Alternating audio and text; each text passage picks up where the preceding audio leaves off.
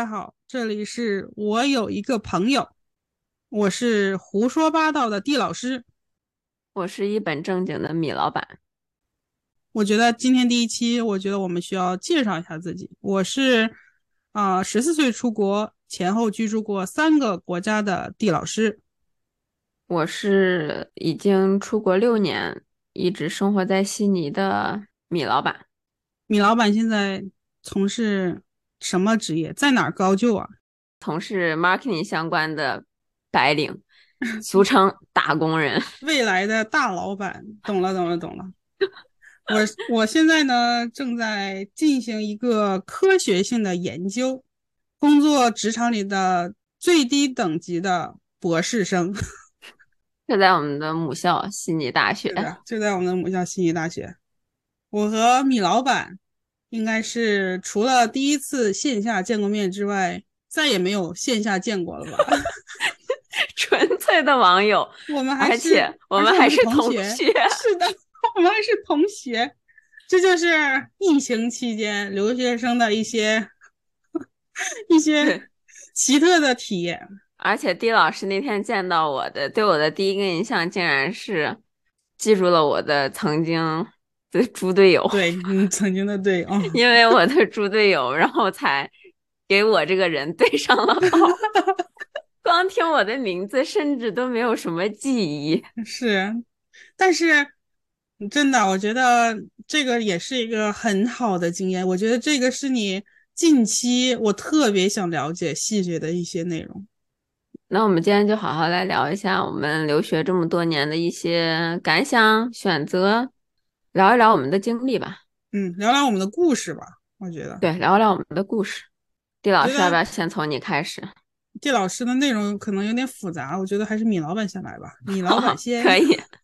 曾经在国内学习成绩不是非常好，那么，嗯，当时家里就给了两条路，在高考结束，第一个就是去上我当时那个分数考上的大学，嗯，那么当然必然不是九八五二幺幺，嗯，第二个呢就是出国留学，那么我自己是非常坚持出国留学的，不知道为什么，当时脑子里总有个概念，就是十八岁了，我应该独立了。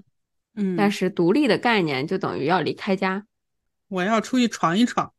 对，就等于我要离开家，我要出去闯一闯。当时也不知道留学意味着什么，就只知道离家越远越好。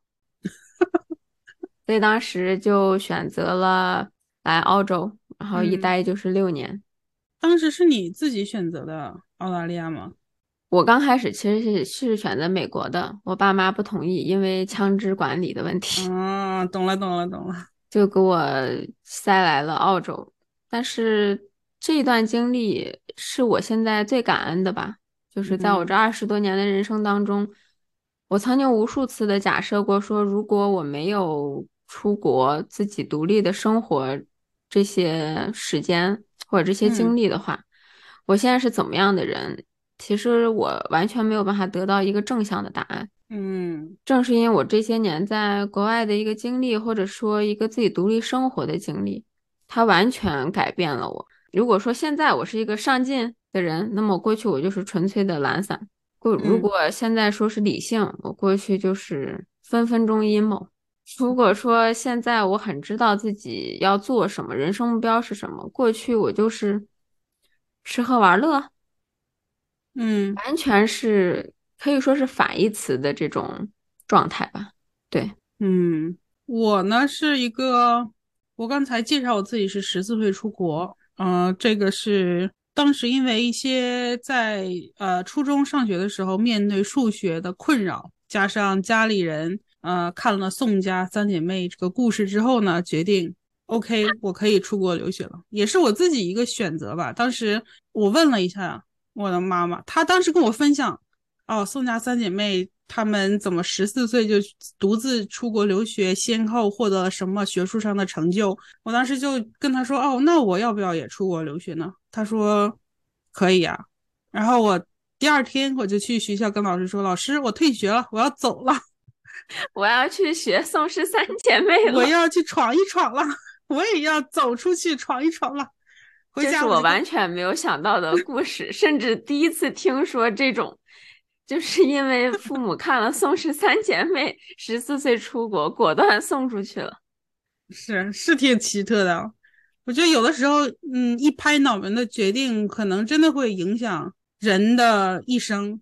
我其实当时你是去了新加坡，对，新加坡，当时是因为有朋友从新加坡来，然后新加坡它是一个中英双文的国家，是呃安全系数很高，所以对于一个女生独自出国留学，还是未成年人是一个很好的选择，所以。当时就是先去的新加坡，后面我的决定是学艺术相关的课程，想选择当代珠宝设计。这个专业，在呃英国它的发展是比较完善的。最后我还是决定在高中，呃 IB 考试结束之后，选择去申请英国的学校，然后在英国读了本科，呃读了研究生，研究生又去尝试了一下艺术管理。呃，相关的一些内容，最后在英国的生活就结束了。去上海工作了一段时间，最后发现自己对于这个跨学科，特别是和科技结合的设计有兴趣。呃，最后选择了继续学习人机交互，然后就来到了悉尼读了第二个研究生，最后在本校就继续读博。你这段经历听起来就是感觉短短的几句话，包含了特别多的选择和特别多的。转变的时刻吧，是的，我觉得这个过程里，但凡稍微有一个不同的选择，我可能就现在就不是你认识的地老师了，现在就是 就可能在平行时间里，我就是在做另一件事情的人了。所以从你的经历当中，我听到的是你当中有非常多的选择，你这个选择当初每一个点都是怎么去做的呢？我个人是随着命运随波逐流吧，可以这么说。但是，嗯，从高中选课的时候开始，我家里人就没有过多的对我的选择有太大的这个影响，都是我自己去做出任何课的这个选项。到英国的时候，我的选课也大部分都是我自己的决策，直到读了。你在英国读完回来工作的之后呢？我当时再选择回到学校的时候，我可能个人的目标性就更强。我当时就已经觉得，好，那我就是要学这个和科技相关的，啊，结合设计的，结合心理学的跨学科。那这个专业是什么呢？我搜了一下，哦，有一个叫人机交互的这个专业。那我既然回到学校了，我就要读博。这个就是我当时来澳大利亚的目的。可能我一开始，呃，选择的这个。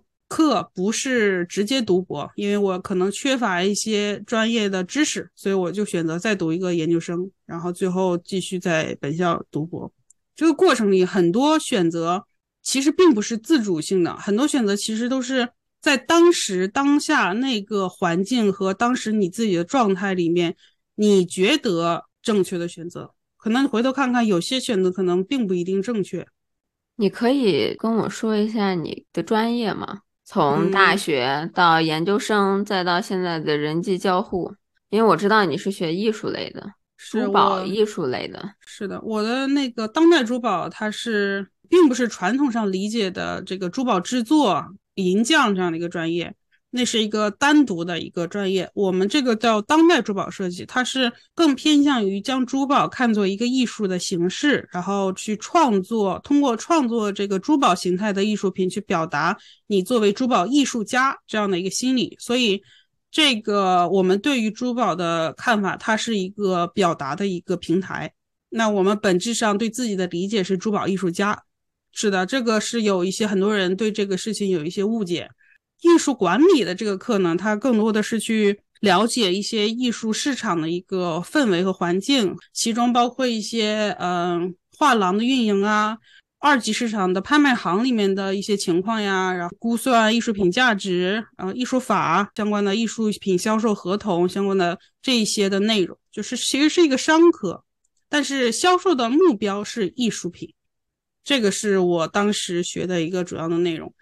在悉尼，我们一起上的交互设计这门课呢，它其实你也了解，就是包含交互设计、用户体验和一些呃视觉化的一些编程。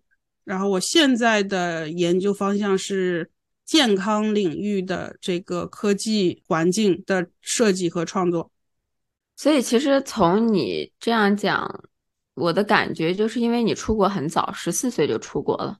嗯，相比于我成年之后出国，其实你的感受对比没有那么大的。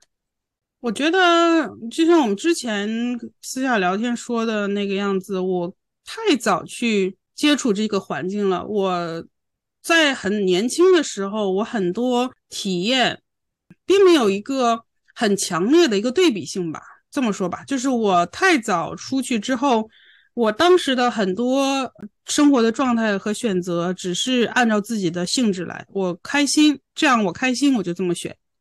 所以在这个过程里，我可能接触到的这个压力也好。嗯，可能心理的上面的一些这个孤独感可能也会少一点，因为我当时毕竟年轻一些，年龄比较小，然后我每一个选择内容可能都没有，就大脑空空，没有想过太多。我选择跟这个人交朋友，我就跟他交朋友；我选择大家一起出去玩，那大家就一起出去玩。可能这个和很多已经有确定目标出来留学的人可能会有一些不一样的地方吧。但是我觉得转变就在于我。工作之后，我再次选择回来，并且明确知道我要读博。这一段留学生活，我可能是，嗯，可能是能体会到一些，就是这种对于我自己的期待和压力，以及对于目标的追求这样的一个过程。但是这段时间，我真的也能明确的感受到我自己有一个很强烈的一个进步，我想要的我达到了这样的一个成就感吧。我的故事是跟你完全不一样的，因为我在国内的时候就是属于那种传统意义上的学渣，嗯，不是那种会干什么特别坏事儿的那种学生，但是就是属于上课爱讲话，嗯，下课了不爱写作业，嗯，爱开小差那种学生，就是数学满分一百五，我考二十三这种，但是每年老师都会告诉我妈说，是一个好孩子。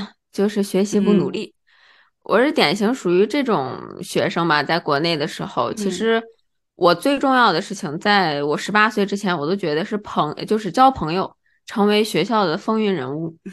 当时我觉得这是我上学最主要的意义。嗯，人缘好。所以其实出国以后，如果出国前你问我你的目标是什么，你想成为什么样的人，甚至是你想做什么样的事情。包括自律、努力这些词，在我字典里从来就没有出现过。我就是那样随波逐流的一个小孩吧，只是非常单纯的想要成为这个学校最受瞩目的那个人。嗯，其实也是当时小时候爱玩的那种心吧。嗯，那我出国了以后就完全变了，因为整个的这个环境吧，我来到了一个新的地方。嗯，这是我。不认识任何一个人的一个新的国家，当时我的英语并没有多好，是属于上课其实是很难听得懂的，我一定要下去再听录音才可以听三遍才可以听懂，然后属于出去买东西简单的付钱的那些英文还可以再多问一些具体的就没有办法再沟通的这样一个程度，而且我在出国之前我是有一年半在北京生活的这个经历嘛，嗯。那在那之前，我是从来没有离开过家的，而且一直都处于家人保护的很好，就是没有操心过自己要买菜、做饭、生活方面的任何东西，其实都没有操心过。我是属于一个这样的状态之下出国的。我想了解一件事情，米老板，说，狄老师，米老板在当时有没有成为学校的风云人物？其实还可以吧。哦。人生，人生总得做成一件事。其实说实话哦，你是一个，你对给我的感觉啊，你是一个目标性很强烈的人。你当时要做风云人物，你说做了风云人物。你出国之后，新的环境，新的压力，你想在学习上有一定的成就，你最后就做到了一定的成就。其实你是一个目标很强的一个人呢。我现在非常的激动，因为这是我第一次听到有人用正向的词形容我前十八年的生活。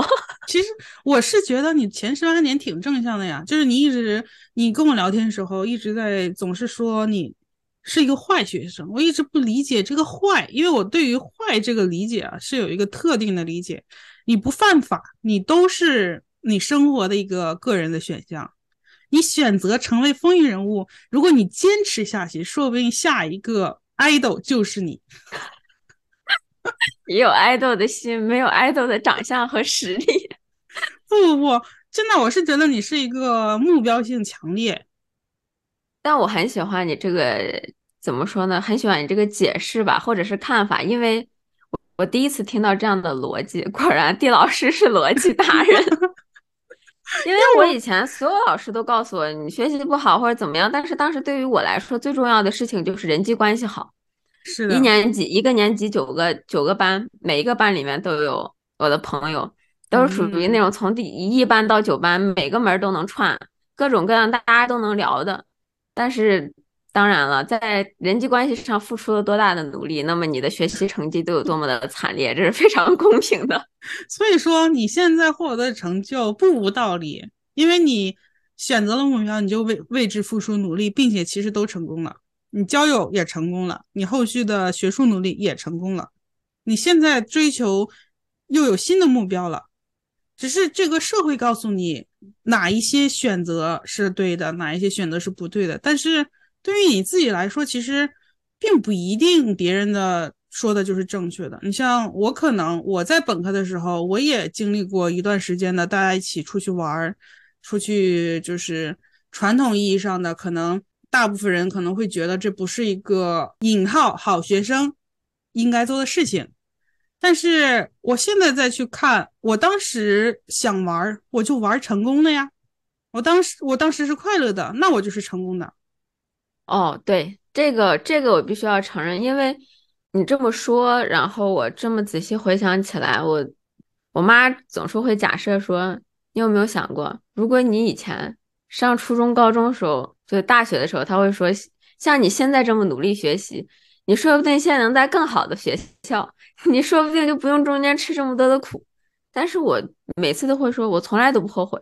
我妈从大一问到我研究生毕业，每过一段时间就问后不后悔以前没有好好学习。我的答案永远都是不后悔，因为我在学校所保留的那种所培养的性格吧，嗯，爱交朋友，比较义气。然后这种开朗的性格吧，我觉得在学校那个简单的环境当中，他其实锻炼了我的情商，是最基础的那种小孩时候的情商。是，包括到现在，我还是喜欢交朋友，我还是喜欢干嘛？其实我觉得我十八岁之前有最纯粹的快乐时光吧。嗯，我觉得这就是十八岁之前的成功嘞。我今天听你这么说，非常的感动，因为 我因为每一个人，我听到每一个人的定义都是十八岁之前就应该好好学习。那我觉得你的定义是错的。十八岁之后难道就不要好好学习吗？为什么就要在十八岁之前好好学习？当然了，我是理解有些人他说这句话的意思，就是你越年轻的时候，你去付出的努力越多，你年纪大了之后，你可以有的选择性就更大。但是，我是觉得哦，只要你持续性的努力，你什么时候其实都不是晚的。而且你体验的比别人多，无论是你是玩乐上的体验，还是知识上的体验，这都是赚的。人就这么几十年，可能一百年的寿命，你体验的比别人多，你就是赚的呀。我非常喜欢你这个见解，因为我是 前十八年玩的有多嗨。我从十八岁之后到现在，我学习这方面吧就有多努力。对，那你有什么？我想就是你一直说你是个坏学生，然后进行了巨大的转变。你有没有什么特别具体、刻骨铭心的这个事情，让你产生了这样的想法？我虽然不能说悉尼大学它是一个怎么怎么样的学府。我就不对母校多做任何的评价了，但是它是你不得不承认，它是需要你有一定的努力的结果之后才能进入的一所学校吧？嗯，它不是可以那么轻而易举就进去的。那么在我刚开始来到澳洲的时候，当时选学校的时候，我记得非常清楚。我妈就问那个中介哪个学校最好毕业，因为她当时考虑最多的就是我这种学习状态，我可能出国对于她来说就是一拍脑袋的事情，我应该大概率是不会毕业的，所以他当时就觉得说，只要不是野鸡大学，哪一所大学最好毕业。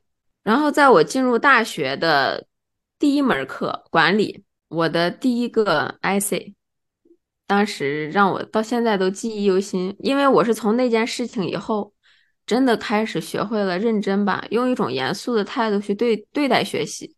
嗯，因为当时出国的时候，我妈就有告诉过我说，这是你自己选的路，你跪着都得走下去，不可能有什么，你读到一半，你觉得妈太累了，我要回国，不可能有这种，你怎么样都得把这个学位读出来。而且当时因为有很多亲戚。他们说了一些刺耳的话吧，嗯，比如说你在国内学习都这么差，你出去就是浪费钱，过几年又得混回来，女孩子年龄还混大了，很多诸如此类的话吧。所以当时在一进大学的时候，我就觉得我要努力学习。其实那时候已经开始每天都去图书馆了，但是不得不承认，学习习惯是在短期内没有办法培养的。嗯，别人可能已经培养十几年了，我是培养一个月。几乎不起作用的，所以当时在摸索的过程当中呢，第一篇论文我跟我朋友一起去取分数，二十五分的人家拿了十八分。当时我看到我那个，我我第一反应是老师给我打了个问号，然后他说不，我这不是问号，这是七。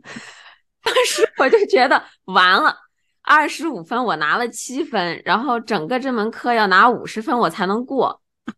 我难道是第一门课我就要挂了吗？所以当时是给我的这个影响特别大。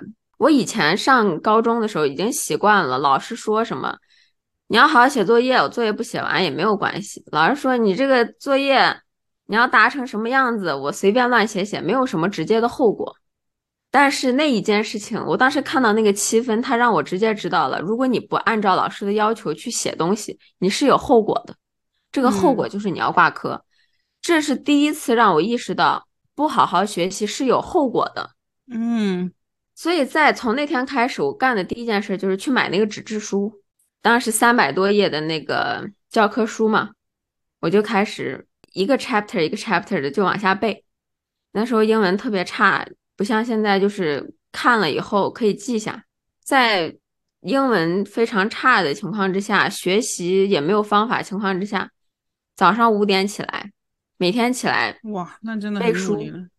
然后当时我最大的动力就是听中国的说唱，其中有一句话叫“为了家人，也为了证明你当初说错了话 ”。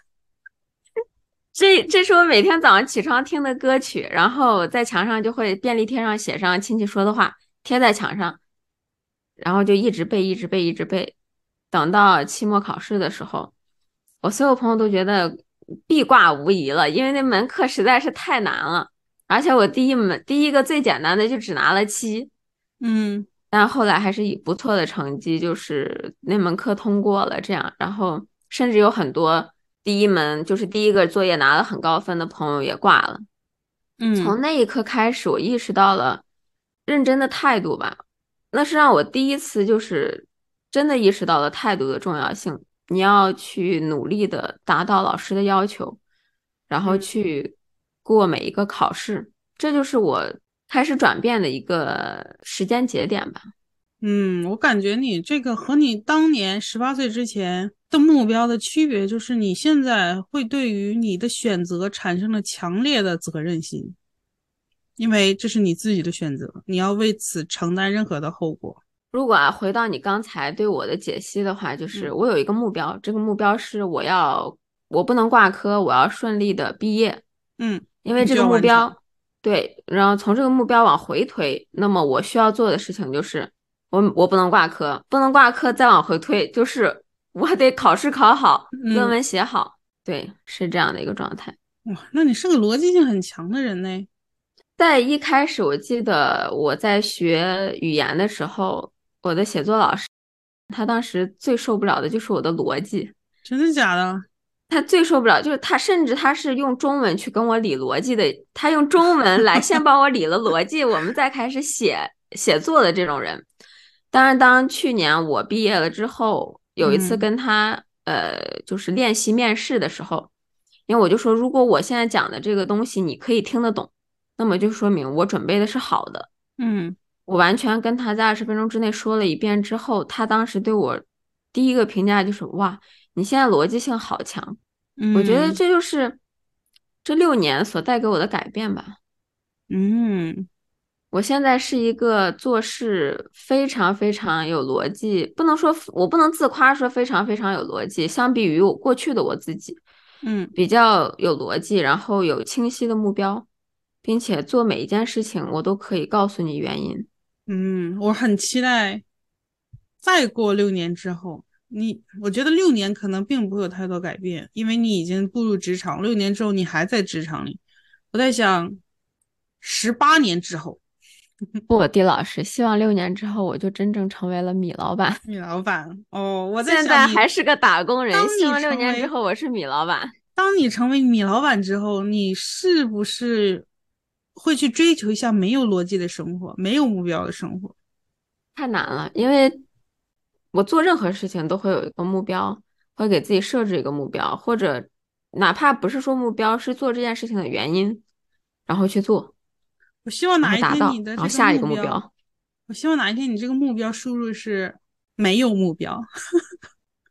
我现在听着就焦虑。你说这个，这个可以留到下一个话题。人生为什么一定要有目标呢？哎，这个一定是很好的，这个很一定是很好的话题。我觉得，我期待狄老师用他这种非常缜密的逻辑来说服我。不不，我只是就是我只是。出奇兵并不是一个缜密的逻辑，但是我觉得你这个分享真的是一个一个很真实，而且能感受到你这个过程里面，就是对于你自己的这个反思吧。有一个非常搞笑的一个情景是，我疫情前回国的时候，带了我两个澳洲的闺蜜去见了我高中时候的闺蜜。啊！大家在局上的时候出现了一个这样的呃情景对话，当时我还跟我妈说来着，我妈就觉得非常的真实又搞笑。嗯，我高中的闺蜜就就跟我说说，你现在还是像以前一样，每天不学习吗？那国外大学也没有那么难毕业呀。然后这时候我澳洲的朋友就放下筷子，然后看着他说。他还不学习，他每天都在图书馆，从早上待到晚上，他还不学习。然后我那个高中的朋友就看，就看着他说：“你确定你说的是他吗？” 就有一个这样的一个情景吧，这就可以看到，其实完全不同的一一个人吧。对，我觉得我可能也是哎，我觉得我如果遇到初中、高中的同学。和我在澳大利亚这边认识的朋友，他们可能讨论到我的名字的时候，可能会像在讨论两个不同的人一样。所以说到出国经历这一块的话，你觉得你是庆幸的多呢，还是后悔的多呢？我觉得我没有庆幸和后悔。我觉得如此平稳的地老师吗？我觉得这个就是我一个生活的真实的状态，我所经历的，我真听真看真感受了，就是这是我人生的一段经历吧。它里面有好有，就是对我现在来说有用的，有对我现在来说没用的。但你未必知道在未来它会不会对我有用。就像你在未来真的当成米老板，你需要跟很多。呃，沟通很多社交活动，跟人沟通，去交朋友的时候，你未必就不知道十八岁之前你所打造的学校风云人物的这项技能，不能为你带来更大的利益。明白。对于我来说，就是我只有百分之二的后悔吧，剩下全部都是庆幸。嗯，我现在不能说是后悔，只是觉得说。我会有假设，尤其当我工作了之后，我这种假设是：如果当初我选了双专业，嗯，那么我现在会不会是怎么怎么怎么样？在职场上是不是有更多的可能性？嗯，因为当初我选择这个 marketing，也就是市场营销专业嘛，就是我自己喜欢的兴趣所在。嗯但是因为疫情，把整个的 marketing 行业其实改变了。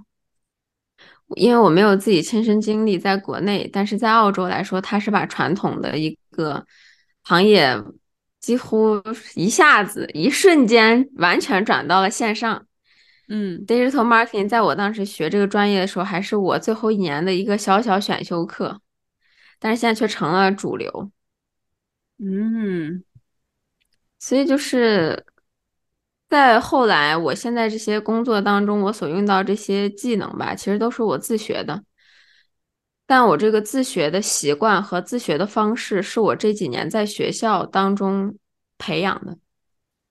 这个其实就让我想到了我当时去英国上本科的第一节课。当时他，我当时对于珠宝设计的这个概念还停留在和 fashion 和时尚相关，但其实当时上的第一节课，老师就跟我们说了，设计是一个发现问题、解决问题的过程。你学会这一套方式方法，你可以学习世界上任何一个科目，发现问题去解决它。所以这个行为模式可能是更重要的一项东西。我特别同意，因为在我我发现会有很多嗯同学吧都会抱怨说，感觉出国交这学费就是自学，嗯老师好像不是像在国内我们上高中啊或者初中啊，他完全几乎是很细节手把手的去那么教你的这种感觉。嗯因为嗯那时候一周也就上十个小时的课吧，就上十几个小时，不到二十个小时的课，所以其他时间都是你自己要自由分配的。那么在整个这个过程当中，你要学到的是时间管理，你自己要嗯安排时间，在没有人去督促你的情况下，作业怎么样按时完成。那么我又因为很贪玩，我就希望我可以高效的完成作业，然后去玩，在不挂科的情况下，高效完成作业，然后去玩。那么这就代表我自己要摸索出来如何高效 学习这一套方法，为了玩。所以这是从本科到研究生，再到我现在工作，我觉得留学带给我最感恩的就是我学到了比较对于我个人而言成熟并且比较高效的自学的一套方法。所以现在不管我遇到什么新的问题，我都不会去慌或者着急，我觉得我只是需要时间。然后把它学出来，我就会了。但是我还是经常会有那种想法，就是说，哇，如果我当初又学着 marketing，再选个法律或者再选一个 IT，那我现在可能在工作上面我的选择范围就更广，或者怎么样的。我不知道地老师有没有这种感觉？我是很同意你所说的这个自学，有的人来了之后觉得哦，怎么全是自学？但我觉得人呐，这一辈子真的能陪你走到你死亡的最后那一刻的，只有你自己。所以生活中的很多事情，它就是要靠自己去完成的。学习也是，而且学习是一个永无止境的过程。你就算毕了业，你在生活中，你在未来的职场中，你都需要去自己独立面对很多问题和学习的。所以这个能早在大学里学习到这个技能，是一件很好的事情。对，这个我非常同意，因为即使、嗯因为地老师是在学校，他本来就是做 research，那当然是需要一直学习。这种可能大家都会觉得这很正常，但其实你像我现在是一个打工人，嗯嗯，作为一个 marketing 的打工人，可能大家很多人会说，marketing 不就那些东西吗？你嗯有什么一直要学习的，有什么一直要进步的？但是因为我自己选择的是搜索引擎优化这一块儿。嗯它的技术，谷歌每年这个技术都是在更新的。那么，嗯如果你是希望你的薪资能往上涨的，你希望你自己可以成为稍微没有那么容易可替代的那个打嗯工人的话，你就必须要有一个比较硬的技能。嗯，持续的这时候。对，这时候你就不得不一直去学习。嗯因为你只有在这个过程当中，你才慢慢的能走上第一梯队，是，然后再配合着你的经验，所以这是留学带给我非常重要的一点。对，说回到我如果有没有什么后悔的东西，我个人是，我个人是我有的时候会去幻想，作为一个双鱼座，白日做梦是一项这个爱好。真的吗？是的，是的，经常会去幻想一些，假如我这样了，我会怎么样？但其实回到清醒的现实状态时候，我又会去想。我们现在的经历是我们经历过所有过去的这个时间，然后所有的事件所总结出来的一个浓缩的我。那我以我现在的状态去思考，假如的事这件事情，可能它并不能反映真实的情况，因为毕竟我们没有真听、真看、真感受。这是我近期的一个人生准则吧，口头禅是任任何时候。我们都需要去真的去听到，真的去看到，真的去体验这个生活，你才能，嗯，你才能会对你当下的这个状态有一定的了解和反思。真听、真看、真感受，学到了。这个也是我听那个就是演员他们学习的一个内容：真听、真看、真感受。但是我研究的一些内容，它涉及到第一视角的研究。就是我们会去关注一些，呃，lived experience，就是我们当下生活的这个经验。每个人都是自己生活的专家。那我们的生活会对于，呃，我们的决策、我们的 preference、我们的喜好造成很大的影响。那我们没有经历过那样的生活，我们去思考、幻想的东西，未必就会得到一个正确的一个总结吧。我是希望，如果有机会的话，我可以回到过去去体验不同的选择带来的结果。但是当下，我可能只能通过我的白日做梦技能去 去窥视一下。那么，比如说窥视一下，比如说当时你要是没有选择，让你现在时光再重来，你没有选择珠宝这一块的话，你会选择哪个领域呢？商科、法律、医学？还是还是会在艺术这一方面。我个人是觉得我很适合设计。大家对于设计的理解可能不太一样，很多人对于设计也就是画画、画图、视觉设计。我个人为什么觉得我在设计里面适合做研究、适合做科研，是因为我更喜欢设计逻辑性的东西。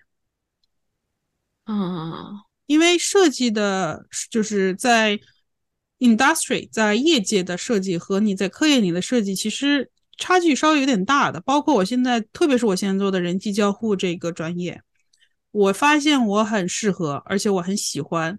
我去设计科技产品的时候，我觉得这是我得心应手的事情。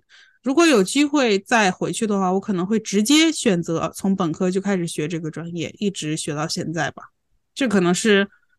我个人觉得，嗯，唯一有的变化，但是还是会保留在设计这个领域里面。设计可以是无形的，就是，呃，包括 service design，包括设计一些公司里面的这个流程，包括逻辑梳理一个杂乱的东西进行逻辑梳理。就像我说的，发现问题、解决问题，这才是设计的本质。明白，就是说，即使再让你回去，你可能只是中间会改你的一小段儿。其实你现在即使中间可能走了，算是所谓的一一一节小小的弯路吧，但其实你现在还是达到了你的一个目标点。目标吧，对。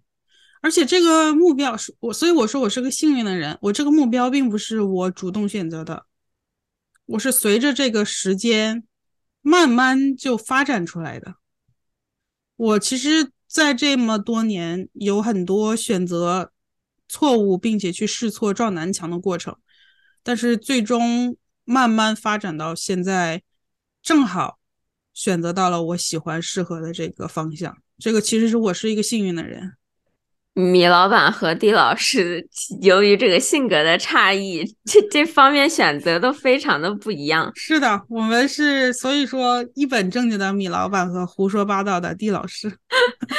因为我本科学的是商科嘛，嗯，研究生当时选专业的时候，我是觉得如果我再选一个商科的话，其实我个人从实用角度来说，我更喜欢去上班。嗯，因为我觉得在商科的领域来说，经验大于理论。嗯，这是我个人的一个看法吧。所以当时我就觉得说，既然这个社会，因为当时我还觉得说我应该是要回国，呃，直接工作的，所以我觉得拿到一个研究生文凭会对我未来的就业有一个比较好的帮助。所以当时因为这一件事情呢，我就觉得我一定要读研究生。嗯，那么后来就选了悉尼大学。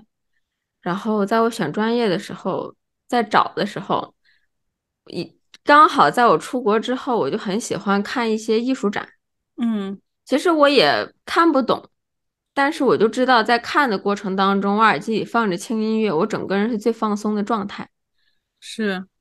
但又由于我不会画画，艺术方面几乎为零，所以我当时就在找说有没有哪个专业它是跟艺术相关一点点，但是它不需要有画画，不需要你一申请就要有作品集的这种。然后我搜着搜着关键词就出来了交互设计这个专业，当时我完全不知道它是干什么的。然后在我简单的查了之后。我看到的是他那个交互艺术装置的这个艺术作品，嗯，当时的米老板有了人生的第一个方向和目标，就是我要成为一个经商会经商的艺术家。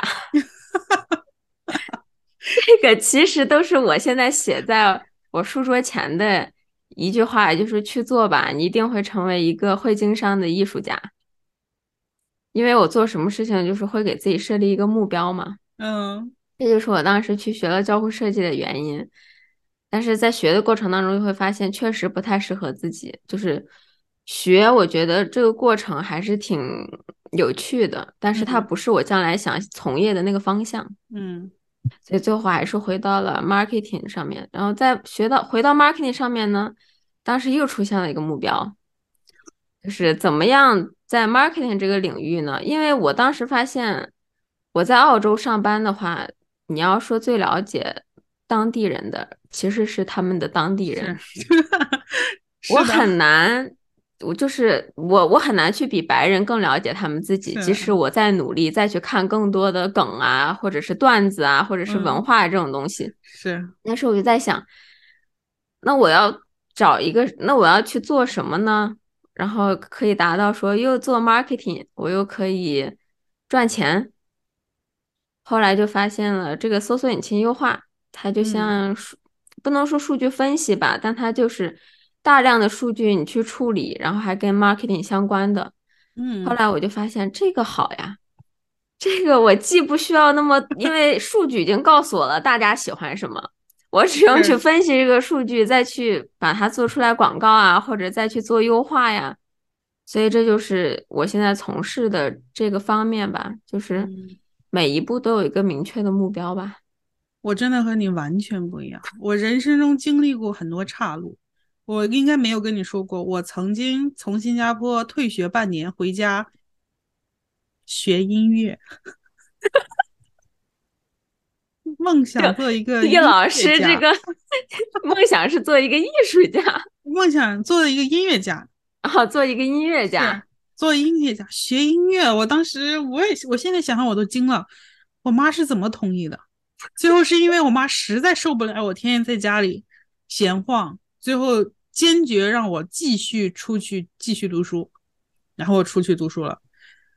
本科毕业之后，追随宋氏三姐妹的脚步。追随宋氏三姐妹。本科之后呢，我当时突然对于，哎，艺术品，我我我是个艺术家了，我现在是珠宝当代珠宝艺术家，我现在怎么把我的作品卖出去呢？我就去开始想想，哦，我有没有机会成为一个大艺术家，把作品卖到那个拍卖行里 之类的？最后说。好吧，那我去学一个苏富比。苏富比是一个，呃，拍卖行本身做的一个 institution，一个艺术的学院，后来被分出去了，和曼彻斯特大学合并了。所以当时想说，嗯，我要去这个学校，我要去学艺术管理，然后我就进去了。当天第一句话，老师，呃，校长吧，在那个开学演讲的时候就说，Art is all about money。然后瞬间，我对于我自己艺术家的定位产生了质疑。就是本来艺术是一件这么高尚的事情，这么脱俗的事情，瞬间瞬间。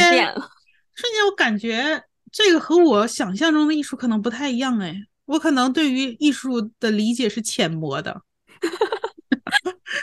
然后在学校上学的时候，我就直接问老师：“我说你觉得当代珠宝有机会进拍卖行吗？”他说：“嗯，有点难。”那么你可以在这儿简单的介绍一下这个当代珠宝吗？因为我相信很多朋友跟我一样，其实对这个我听到珠宝第一个想法就是首饰，是，对。很多现在人，我跟别人讲说，哦，我之前背景是当代珠宝，很多人对我的珠宝这个 degree 的解读是，他是做珠宝的，jewelry making。我其实很想反驳，我想大声的说出来，不，我是当代珠宝艺术家，我学的是一个艺术专业，我要做的内容是通过珠宝。或者说和身体相关联的迷你雕塑的这样一个形态，去表达我想表达的一个内容。它可以是珠宝这个形态，它也可以是绘画，它也可以是雕塑，它可以是任何形态。只是我选择了用，嗯，珠宝这个形态，然后和身体把身体作为一个环境去进行一个表达。所以，就比如说是你手里拿着一块呃珠宝的石，比如说石头。是，然后可能静静的站在那里，可能你有你自己的寓意。是的，我的那个呃毕业设计是一系列的小型的包，可以说是包吧。有的包可能只有拇指大小，然后它可能是你需要用手指一根手指提着，然后它可能是一个耳环，但是里面有一个箱子，你可以把东西放进去，但是是一个不是特别实用的东西。但我想表达的，我想探讨的是。呃，我当时做这个毕设的时候，我是先呃做了一个问卷，去了解大家对于嗯，你如果现在要出门一天，你只能带一样东西，你会带什么东西出去？很多人有不同的答案，有的人跟我说他要带手机，因为手机可以做很多事情；有的人说他要带银行卡，所以因为他有钱，他可以就是做很多选择，做任何事情；有的人说。呃，我出去的话，可能就在周围，我就带着口红，我要保持美美的。或者有的人跟我说，我要带一点现金出去，这样我有我可以呃，在想回家的时候回家。然后我就为对他们的这个答案呢，做出了相应的具体的这个就是 container，就是那个东西，它只能装一样东西。就比如说，它是一个只能装一根口红的包包。只能装手机的包包，它或者是一个项链，它上面可以放一个硬币，等等的这样的一个去对于我的这个主题的一个反思，但表达的形式是珠宝的形态，那它未必是一个长期可佩戴的实用性的一个设计，这个是当代珠宝的一个特点，好有意思呀！是，这也是嗯，我到现在都没有对于我本科的选择后悔的原因，确实是一个。能让我突然间去，呃，发散思维的同时去探讨深度的这样的一个课题吧。和学商科的我就完全的不同，因为你真的是一个目标性很强的人。我当时选择珠宝的时候，其实有不同的选择。当时我可以选择呃动画，也可以选择珠宝，最后。嗯，在家里人的一些影响下吧，最后还是选择了珠宝，因为我个人是喜欢三 D 立体的一些东西。那当初是为什么没有选择动画呢？因为动画也有三 D 立体的这种以一种表现形式。这个真的是一个悲伤的故事。我不知道有多少人是学动画专业的，但是我家里有一个亲戚是个姐姐，她学动画，她有一个对象也是学动画的。然后他们在北京还开了自己的工作室，发展的还不错。过年回家在餐桌上痛哭，一边喝一边哭，说太累了，我们这一年好累呀，从早忙到晚，天天加班，有的时候在工作室一睡就是一个月。但是你说就是一个月，是的，你说他事业成功吗？成功，他赚到钱了吗？赚到钱了。但是这么这种。劳累的情况，对忙碌情，这个时候我也有的时候反思，我们为什么一定要去达到什么目的和目标呢？我们真的不能躺平吗？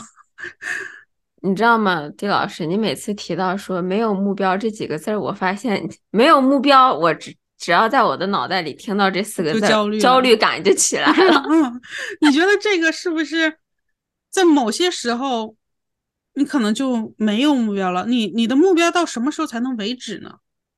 才能停止？你就这个是就跟赚钱一样，这是永无止境的。我觉得我的目标就是。一直变优秀，直到有一天，可能我五六十岁了，六十岁了，我忽然觉得回看我过去的时候，我觉得哇，就像我现在会回看我出国前到现在这六年，我会觉得我是在走楼上上楼梯的这个阶段，嗯，我是一直在进步的。那么等到五六十岁的时候，我回看过去，我也是发现哦，从二十多岁、三十多岁、四十多岁到现在。其实我是一直在进步的，我是生活的越来越好的。那么现在我可能可以换一种心态啦，就就像我之前说的那个，经商这一段结束了，要去当艺术家了。那时候不需要像，不需要就是去考虑钱，就觉得啊，如果纯纯做艺术，我生活上如果没有办法就是得到保障啊，或者没有办法给家人一些支持的话，怎么办？我觉得。但这么说，好像这又是另外一种目目标，就是 想在想在没有任何经济和现实压力之下去纯粹的做艺术，表达自己想表达的东西。有人看，那就有人看了；没有人看，那我自己也高兴了。你这和我的一个梦想很相似哎！我的梦想就是等到我可以支持我自己的时候，我就归隐山林，做自己想做的东西，任何东西。三 D 立体的珠宝也好，或者是雕塑也好，什么都可以。哦，但不一样的是，我现在在做 marketing，就是我喜欢的东西。嗯，就另外就是你说让我躺平吗，我现在其实想不到。我甚至是一个，其实其实我朋友经常会说我吧，他不知道我什么时候会有放松的时刻，因为我是坐在地铁上不看书，就会觉得。空空的，没有进步。晚上可能哪怕回家去看一些节目或者什么的，就是我一定要达到我脑子里我给我自己定义的那个，就是对我自己有帮助的东西，不管它是哪一个方面的吧。我很难说就躺在某个地方，然后什么也不干。嗯，我就觉得那样我就有点担忧你哎，说真的，我觉得为什么呢？因为。我对于这个正确选择的理解是，永远是要自己个人的舒适度为优先，所以这个东西可以让我进步，但是它会影响我这个对于我人生状态和我个人舒适度的，就是对我个人舒适度是有影响的。那我可能就觉得。它并不一定是一个正确的选择，可是在我这里，它是在我的舒适度里面的呀。嗯，可是我是希望有一天你的目标是，并不是说我要追求，我回头看我是进步的，我是希望有一天你某一天回头看，我是生活在我爱自己的状态下的。我懂你的意思，你是比较。感性的那一个层面是的，但是我觉得，就对于此时此刻的米老板来说吧，一本正经的米老板还是觉得什么样的情况下对我来说是舒适快乐的，就是我觉得上进的状态，因为此时的上进让我对未来更多一份安全感吧。嗯，其实这个。每一个都没有这个正确和错误的选项，它最重要的，我觉得任何事情啊，最重要的是平衡。对我进步，是保持在一个我自我自洽、舒适的一个状态，它就是好的。我就是堕落，我也保持在一个自我舒适的一个状态，它也不一定是坏的。任何事情，它最重要、最也是最难的，就是平衡。其实我一直想做一个我自己。所以为的艺术品吧，嗯，我因为我一直给自己一句话，就是生活就是在失衡当中去找平衡。嗯我希望我有一天可以拿我自己觉得喜欢的一种方式吧，嗯做一个艺术品一样的东西，去把我这个概念表达出来。嗯，因为我觉得望它就是我的一个在失衡中一直找到平衡，然后又努力着嗯，这种感觉。这是你近期的人生目格言、人生准则之一吧？近期其实很长时间了，就从我。从我就是独立已经在国外生活几年之后，其实我已经没有办法去给一个时间节点，说什么时候我变成现在这个样子吧。嗯但是至少是在两三年之后，就是出国两三年之后，我在无数次的凌乱当中，你会发现，你越凌乱，你很多事情你还是要去做的。你肯定是要体会过失衡，你才会总结出我要在其中找到平衡。对但在这个打乱秩序的同时，你会发现，你至少是我个人了，我会觉得说，始我始终要给自己留一个小小的空地，是这这里面还是理性的，不至于说嗯我整个世界都因为此时的混乱变得永远的没有秩序，或者混乱嗯下去，或者就从此的沉沦了、放弃了。我感觉始终我要有一个范围给自己，然后在这当中不停的去找平衡点。然后可能这段时间又平衡了，过一段时间又失衡了，所以我就觉得嗯人生就是这样吧，在失衡中不断去找平衡。然后对于我来说，会再加一个因素，就是在尽量自己还想拼的时候，尽量保持上进。嗯，对，正向思考。地老师呢？地地老师是怎么躺平，或者是怎么样的这种心嗯态呢？地老师的心态，地老师心态不停的在变。我一直在，我经常会，我近期一直在做的事情嘛，就包括这两年我一直在做的事情，就是每年年初我会写下我的目标，我年底的嗯时候我一条条划掉我完成的。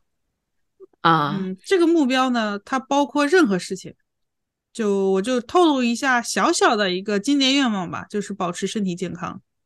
我以为今小小愿望脱单脱单脱单。这个要是有机会也可以，但今年这个不是一个很好的时机。我可能在明年会把它列入目标。今年我先保持健康，明年再，啊、嗯，你懂的。懂的。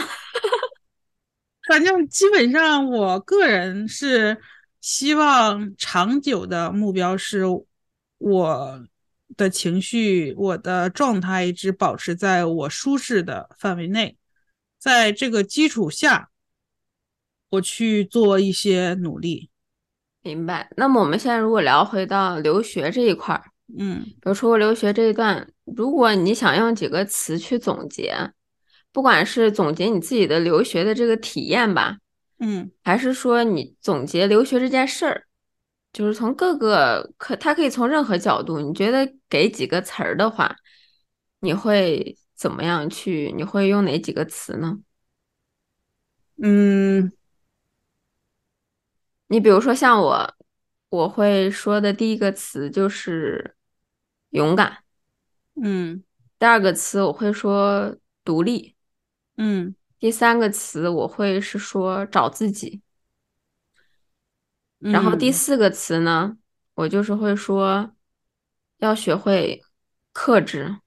嗯，我懂了。我可能会选择撞南墙，这是其中一个词。试错撞南墙，对，试错，试错，试错。我可能想法可能有一点不一样，我可能是在进你已经去接触广阔的世界的情况下，那你就要去回到了我说的真听、真看、真体验，尽可能体验越多，你就越赚。尽可能在年轻的时候去撞更多的南墙，去试错，你才能尽可能的去选择到正确的这个了，就适合自己的道路吧，不能说是正确的。其实我觉得这个，其实在选专业的时候也可以用到，就是说，像我不知道是不是每一个呃大学或者说每一个国家吧，嗯，它的大学设置都会是这样的。但至少我个人的经历是说，在大学第一年的时候，因为都是基础的课嘛，它会有各种选修的课。是，个人的建议是觉得，可能当你还没有那么明确知道说我自己就是要学什么什么，并且走这个方向，而且确保我感兴趣的情况之下，嗯，你可以先去尽可能的去选择这些。多选一点你自己认为你可能感兴趣的选修课，并且用一个认真的态度去对待它。然后在这个过程当中，你去发现哦，这个是不是我真的喜欢的？你比如说像我当时学商科嘛，那么当时第一年就需要学会计啊、经济、金融、统计、管理各种各样商科类的，那么其实非常的明显。你就会发现，我学 marketing 课的时候，就是觉得像听故事一样啊，这就讲完了两个小时。上会计啊，或者上经济类的课，我就觉得还没完，真的吗？还没完，就是这种感觉。是我也有，我有的时候我选过一次课，选的是，我就不说那个课的名字了，我觉得不太好的。但是真的我不太适合，我也不喜欢。但是我学了那个之后，谁知道呢？在后期我竟然用上了。突然疫情了，这个在线的东西变得很重要。那我作为研究人员，很多的这个 conference 也变成在线的东西，那我就需要剪辑视频啊，相关的这种技巧啊，这个反而用上。但我个人呢，还有一个词我想提一下，就是我觉得除了撞南墙之外吧，我觉得人生呢，它要像沙漏一样，你知道沙漏的形状吗？上面宽，下面窄。嗯。你在前期你可以放很多沙子在里面，你可以去尝试各种事情，但你最终还是要剔除生活中那些额外繁琐的东西，去坚持一件事。坚持真的很重要。我觉得我如果当年从艺术家那条、音乐家那条道路坚持下来，我也未必不能成为一个音乐家。来自蒂老师的语录，来自来自蒂老师的自信。但是呢，就是人的精力是有限的，一天就二十四个小时。你把时间用在你适合、你有兴趣、你干的得心应手的事情上，你是事半功倍的。人们会因为你的成功而记住你，并不一定会因为你把你所有的短板弥补上而记住你。所以，相比较样样通，不如一样精。这就是我为什么说人生要活得像沙漏。你开始，你大量的去试，你去体验，你去体验生活，你真听真看真体验，就是去干很多事情。这是你为你人生赚到的这个经历。那到越到后来，应该是一个简化的一个过程。包括我现在的这个生活状态，也是尽可能的想保持一下断舍离的一个状态。因为有些事情我发现其实并不需要，有些东西我也并不需要。有些关系我其实当下也没有那么需要，那不如去专注做我当下觉得重要的事情。这个是我最近学到的，也是我对于留学生活的一个总结吧。首先就是要不怕撞南墙，但是同时要活得像沙漏。但是在蒂老师的这段陈述过程当中，我想替他澄清一下，他也只是年你二十多岁的年轻女子。一个非常年轻的女孩子，那这个这这一段话，我觉得你说完以后，可能会有朋友在想说，蒂老师是多大了？对，更年期，更年期都要过了。但是我还是想说到沙漏嘛，它还是会展开的形状，所以未来也是无限可能嘛。我也可能再去，在我在我事业，比如说我的事业或者我的科研追求。中就是焦聚焦到一点之后，可能再会去把它打开，再会去体验。这就是 design thinking，你也学过 diamond shape 这样的思考过程，从一个小点扩展到一个大点，再回到一个小点，再扩展到一个大点，这样一个不停的这种波动这个形态。其实，丁老师，你刚才说到那门你不太喜欢的课，但后来又又用到的。我就瞬间想到了呢，因为我记得在那门课上我看到了你的名字，真的假的？天呐，我那我们很早就认识了。我们我们同专业的其实一直都是，我一直都知道你的。我是听到同学说你是学珠宝设计的，然后当时我的第一反应就是，哇，钻戒能自己设计啊，贼浪漫，那赚翻了呀！你想，你以后结婚的时候，我可以帮你设计钻戒。可以的，可以的。我想做一个，嗯，会做当代珠宝的科研人员。我要把它 写到咱俩今天这个人生的这个信条，这个 全都出来了。是这个，我觉得跟你聊完，我觉得我也人生也会产生新的想法。因为我们真的非常不同，尤其是线下见过一次面，是对，只见过一次，但是第一次就聊的非常的嗨，在大年三十的下午，然后就聊的非常的激动，甚至那个第一次见的时候，那个地老师就通过玄学的某些知识，对，对我全方面的对科学的角度来说，对 对对我进行了一个全面的了解。是的，然后呢，那天下午聊完，我就因为我一直其实想做播客嘛，嗯。因为我觉得我很喜欢聊天，看就是希也希望自己聊天的过程当中可能会有那么零零散散的一些小细节，嗯，也许会有对任何一个听到的朋友有那么一丝丝的帮助，或者是触动吧。嗯所以一直想做这个播客，然后当时跟丁老师聊了一下午之后，我当时觉得这人行呀，一拍即合。然后那时候就非常大胆的米老板就非常勇敢的去找了地老师说：“姐妹儿，愿意一起做个播客吗？” 然后就有了今天大家听到的这个一本正经的米老板和胡说八道的地老师。我只是地老师，只是单纯的想唠嗑，没有别的。地老师就是很享受唠嗑的这个过程。是的，所以其实我们俩是没有对对方有多么了解的情况之下来做的这个播客。所以其实我个人也非常的期待，说之后我们两个聊各种话题当中会有什么样的碰撞，我希因为我们两个，对，我希望我们产生 debate 辩论一下。但我肯定辩论不过地老师，因为他这个研，我我觉得你研究就是做研究，你的这个思维逻辑是很缜密的，我顶多算是一个目标性比较强，根据目标性往回推的这么一个人。但是你如果能说服我，你的目标是准准确且正确的，我可能也会，我的逻辑可能就会混乱。试试看看谁多了谁一个目标。是看看看谁能 抵背过谁。那我们今天就聊到这儿吧，到点儿睡觉了。好的是该睡觉了，那么我们就期待下一期聊聊其他新的东西。是的，希望有人能给我一些想法，新的想法。对啊，就希望听到的朋友，如果想听我们两个这么不同的人，想聊什么你觉得感兴趣的话题，或者你想听的，其实可以给我们留言，是，我们看到了之后八道的，，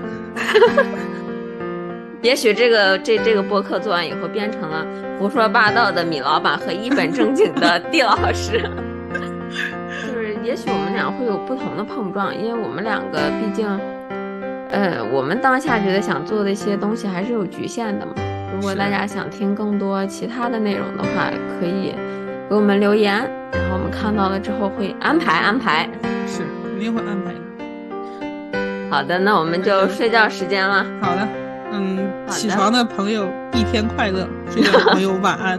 晚安，晚安，早安，早安，拜拜。